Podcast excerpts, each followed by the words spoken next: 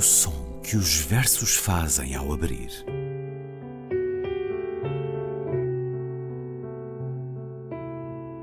Se leio um livro e ele torna o meu corpo tão frio que fogo nenhum o pode aquecer, sei que isso é poesia. Emily Dickinson. Com Ana Luísa Amaral e Luís Caetano.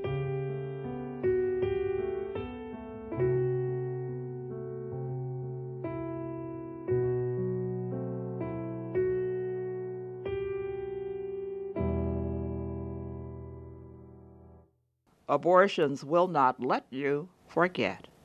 You remember the children you got that you did not get.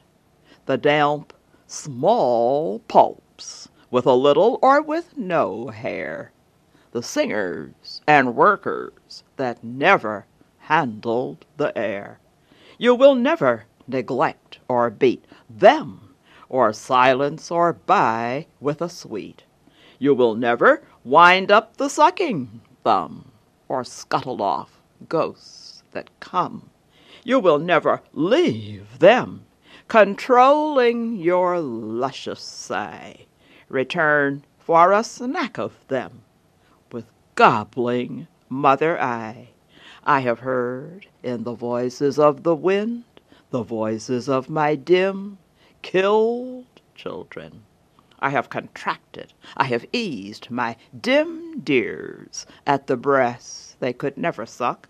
I have said, Sweets, if I sinned, if I seized your luck and your lives from your unfinished reach, if I stole your births and your names, your straight baby tears and your games, your stilted or lovely loves, your tumult, your marriages, aches, and your deaths.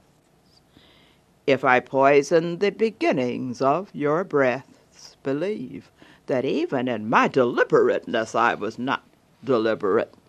Though why should I whine? Whine that the crime is other than mine, since anyhow you are dead. Or rather, or instead, you were never made, but that too, I am afraid, is faulty. What shall I say? How is the truth to be said? You were born, you had body, you died. It is just that you never giggled, or planned, or cried. Believe me, I loved you all. Believe me, I knew you though faintly. And I loved, I loved you all. Os abortos não te deixam esquecer. Recordam-te dos filhos que tiveste sem ter. Essas polpas minúsculas, sem cabelo ou quase, operários e cantores que nunca tocaram o ar, nunca ousaste punir, mandar calar, descurar ou comprar com um doce qualquer, Nunca os irás convencer a largar o polegar, nem afastar por eles os fantasmas que chegam, nem vais abandoná-los, controlando luxúria e prazer, depois voltar, prová-los, olhos de mãe que os deseja comer. Nas vozes do vento ouvi as vozes dos meus filhos vagos, destruídos. Contraí, alarguei os meus ouvidos vagos aos seios por sugar, disse-lhes doces meus, se pequei, se vos furtei destino e a vida de chegarem, se vos roubei o nome e o nascer, lágrimas infantis e jogos de brincar, amores difíceis, belos, tumultos, casamentos, dores e as vossas mortes. Se vos envenenei o fôlego primeiro, acreditai que o fiz, sem o fazer por querer. Mas porque choro eu, chorando que este crime não foi meu, é que estáis todos mortos, melhor, em vez de serdes nunca ninguém vos fez. Mas mesmo assim, receio é errado. Ah, como pode dizer-se a verdade? Tivestes corpo, vida e a seguir um final, só que nunca houve choro, projetos, gargalhadas. Acreditai, porém, que a todos eu amei. A todos conheci mesmo que em forma vaga, e amei-vos todos a todos eu amei. A Mãe, um poema da norte-americana Gwendolyn Brooks, que escutamos primeiro na voz da autora, depois na tradução e leitura de Ana Luísa Amaral. Olá, Ana Luísa. Olá, Luís. Hoje, Gwendolyn Brooks, no som que os versos fazem ao abrir, ela nasceu a 7 de junho de 1917, em Topeka, no Kansas, mas viveu toda a vida em Chicago, recebeu o Pulitzer em 1950 para a sua poesia e foi o primeiro autor afro-americano a consegui-lo. Foi também a primeira mulher afro-americana na Academia Americana de Artes e Letras. Publicou romance também, foi professora, doutorada honoris causa por mais de 50 universidades. Uma mulher não muito conhecida no nosso país, mas esmagadoramente apreciada no mundo anglo-saxónico que bom tê-la trazido, Ana Luísa. Obrigada, Luísa. Escutamos. É, é uma belíssima É uma poeta, belíssima uma poeta, grande e mais uma, uma vez poeta. sentimos como nos eh, é desconhecida grande parte da poesia norte-americana do século XX, nomeadamente. Este poema que escutámos é de 1945, Exatamente. do livro A Street in Bronzeville, que é um bairro dos arredores de Chicago, é, eh, digamos, a grande Chicago, onde viviam muitos afro-americanos. E este é um poema tremendo É, e até, eh, eu diria, eh, arriscado. Estamos aqui a falar. É uma não-mãe que se nos dirige. Há um conflito emocional tremendo, um lamento que alguns podem confundir com uma autocensura moral de quem nos fala. Estamos, uma vez mais, pergunto-lhe, a falar de um poema da negritude, da pobreza e do desalento que marcou tantos dos afro-americanos, da poesia afro-americana, na primeira metade do século XX, Ana Luísa. Exatamente, Luís. Aliás, é um poema, repara, é um poema de 45, é um poema muito à frente do seu tempo, não é? Porque o poema anterior, esse famoso, essa famosa uh, deliberação um, que uh, daria lugar à, ao Roe versus Wade, não é? Portanto, daquela aquela decisão judicial que daria lugar ao, uh, à legalização uh, do aborto nos Estados Unidos da América, que foi em 73 ou 74, não me recordo agora exatamente. Mas, portanto, ela escreve isto, repare, quase 30 anos antes. É absolutamente extraordinário. É verdade que o poema a meu ver, de uma forma. Mas é assim, desculpa, a meu ver, de forma nenhuma. Retiro tudo aquilo que disse. Porque a poesia, como já dissemos aqui várias vezes, e como eu acredito que ela é, ela é a possibilidade, quer dizer. E, portanto, um poema deixa de ser, eu próprio já escrevi sobre isto, deixa de ser nosso a partir do momento em que é publicado, ou é lido, ou é dado aos outros. A partir desse momento, ele de facto, os outros olhos fazem dele o que quiserem. Sim. E há por essa isso liberdade. há essa liberdade. E por isso o poema foi, é verdade, é de vez em quando ele é trazido para a ribalta agora, não é, nestes tempos mais conservadores que correm, como um poema anti-aborto. Eu, eu acho que é um poema que não toma posição sobre o assunto, ou seja, é um poema que mostra como a questão do aborto, como a problemática do aborto, não é algo, seja como for, que possa ser tomado como o aborto não é algo Não é algo tomado, ligeiro. exatamente, não é algo, mesmo nessa discussão toda que nós tivemos cá, porque depois as mulheres, não sei o quê, vão ali e fazem como se fosse uma coisa muito simples. É um sacrifício, sempre. É, é algo complexo, digamos assim, no mínimo, é complicado. Agora, eu acho que o poema é maravilhoso e é poderosíssimo. Ele próprio é provocatório, profundamente provocatório, porque repare que ele se abre a diferentes. Eu vou já falar do poema propriamente Uhum. dito, não é? Mas ele abre-se a diferentes, a diferentes leituras e, e, e, e ele trabalha, sobretudo, penso eu, com a contradição, com o paradoxo, a contradição emocional digamos assim, não é? O, o, o, o turmoil, portanto, o tumulto emocional em conflito, que sim. o conflito emocional, não é? Em que este, em que esta mulher, é? porque é de facto uma voz de mulher que aqui fala, eventualmente uma mulher negra, pobre, eh, se encontra eh, com e repare que não se trata de um aborto, são vários Sim. abortos, não é? Ela São dirige-se a vários. Exatamente, ela dirige-se a vários. E é também, uh, uh, porque uh, Gwendolyn Brooks era feminista, não é? Profundamente feminista, portanto, é também, digamos que o poema, de alguma forma, pega naquele que foi o grande mote do feminismo do final dos anos 60 início dos anos 70, que é o pessoal, é o político, não é? Fazer do pessoal, uh, fazer do pessoal o político. Então, o poema, uh, repara, a primeira estrofe do poema, eu vou só dizer mais ou menos às pessoas onde é que ela termina, portanto, sobre outros, é, é, quando, é, é, quando ela, é, é, é um poema é muito, é muito interessante, nem vais abandoná-los aos filhos, claro, controlando a tua luxúria, o teu prazer, não é? E depois voltar, prová-los, olhos de mãe que os deseja comer. É uma imagem muito bonita esta, não é? De facto, quando, uh, uh, quando a mãe, porque é um poema sobre o amor também, o amor que não pôde ser exercitado, digamos assim. Aquilo que seria e nunca será. Exatamente, aquilo que seria e nunca foi, não é?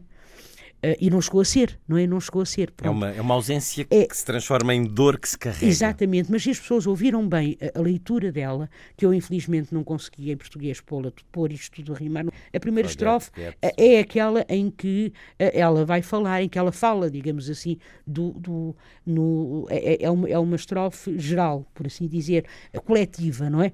Portanto, está toda em rima, fala do passado, fala desse, os abortos, não deixam esquecer, recordam dos filhos que tivestes em ter, e depois descreve, não é, os abortos. E a seguir, mas a seguir, hum, a segunda parte é já dirigida, é pessoal, e a rima, é curioso isto, começa, a forma do poema começa a desintegrar-se o poema começa, por assim dizer, a, a, a desintegrar-se, tal como um corpo, não é? Como aquilo de que ela fala. Exatamente, como aquilo de que ela fala. E a última estrofe, que é só aquele bocadinho, acreditai, porém, que a todos eu amei, que são dois, três versos. É só isto. A todos conheci, mesmo que em forma vaga, e amei-vos todos, a todos eu amei. É só isto a terceira estrofe.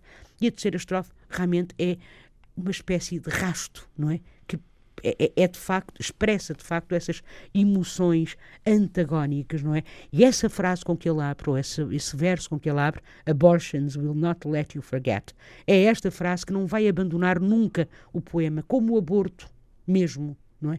Não vai abandonar nunca a mulher, digamos assim. Hum, uh, claro que a questão do social, uh, o sentimento de culpa, o remorso, uh, estão aqui, e estão aqui muito bem, penso eu, impressos também pelo que a sociedade faz. Uh, uh, sentir a mulher, não é? Portanto, é como se nós assistíssemos a uma espécie de recuperação, convalescença reescrita, se quiser, de um corpo, não só física, mas também mental, psicológica, emocional. Há, há aqui um momento muito importante, é, quando, mais ou menos a meio do poema, se lê, eu disse-lhes aos filhos, não é? I have said. E depois, a partir daí, o poema, o poema. Nós podíamos estar aqui três horas a falar sobre este poema, infelizmente não podemos, não é? Sim, porque há, há muito por onde há pegar. Muito, muito, o próprio muito. título é é uma ironia triste. É claro, é claro, a mãe, exatamente. A mãe, não, é? não foi. É, mas há aqui um momento muito importante que é quando se lê Though why should I whine? Wine that the crime was other than mine. Aliás, isto é no meio, repare como ele está cheio de vogais abertas, cheio de rimas que de alguma forma suspendem aquela. É como se suspendessem essa, essa desintegração que o poema vai sofrendo. É poderosíssimo. Isto eu acho que é um dístico perfeito após essa disjunção. E é um dístico perfeito uh, que expressa a forma como a mulher é feita sentir a culpa, o crime. O crime. Não é? Portanto, eu um acho... crime que ela diz que não foi deliberado. Ou seja, a certa altura ela diz was not deliberate. Hum. Houve razões exteriores é claro. a que ela não podia ou não pôde escapar. Com certeza, aliás, o Luís há de lembrar-se com certeza de que, primeiro, no referendo que houve nos anos 90, nessa altura, a propósito de, de, da prisão daquelas mulheres, 16 ou 17 mulheres foram presas, essas mulheres, Luís, eram mulheres casadas, eram mulheres com filhos, eram mulheres que realmente já não podiam ter mais crianças. É muito complicado.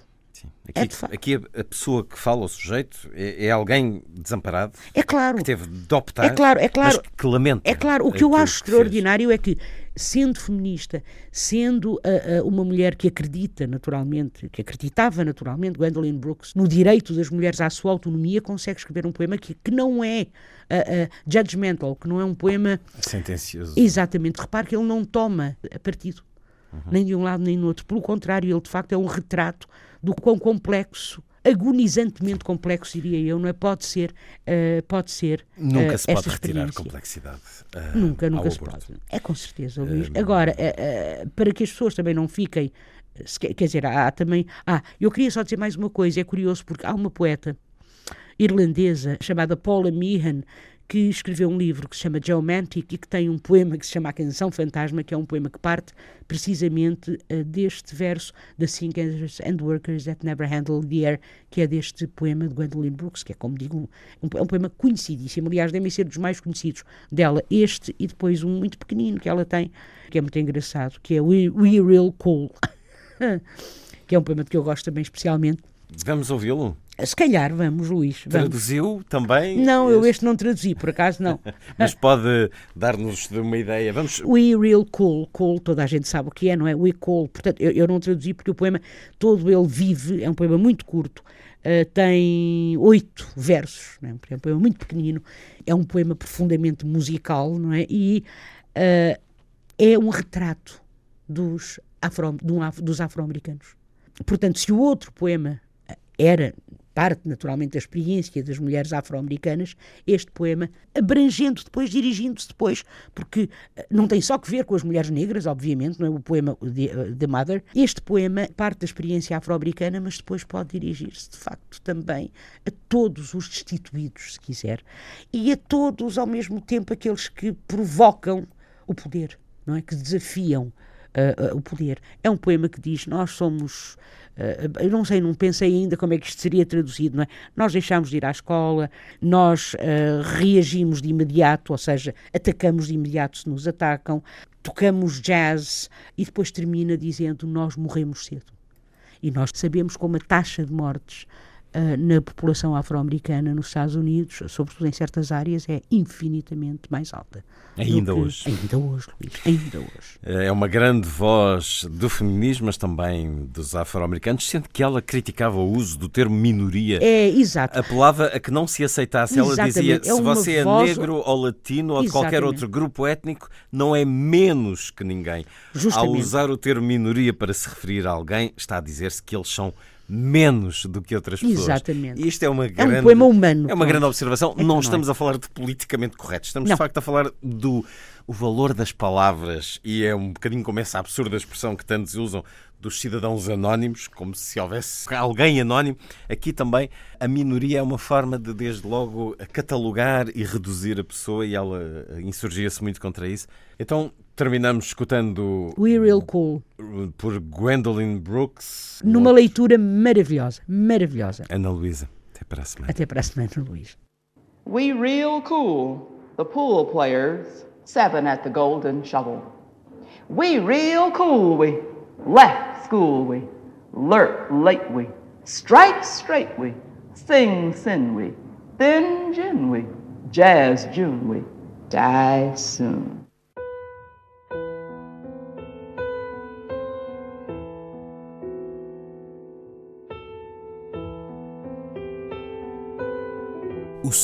Que os versos fazem ao abrir.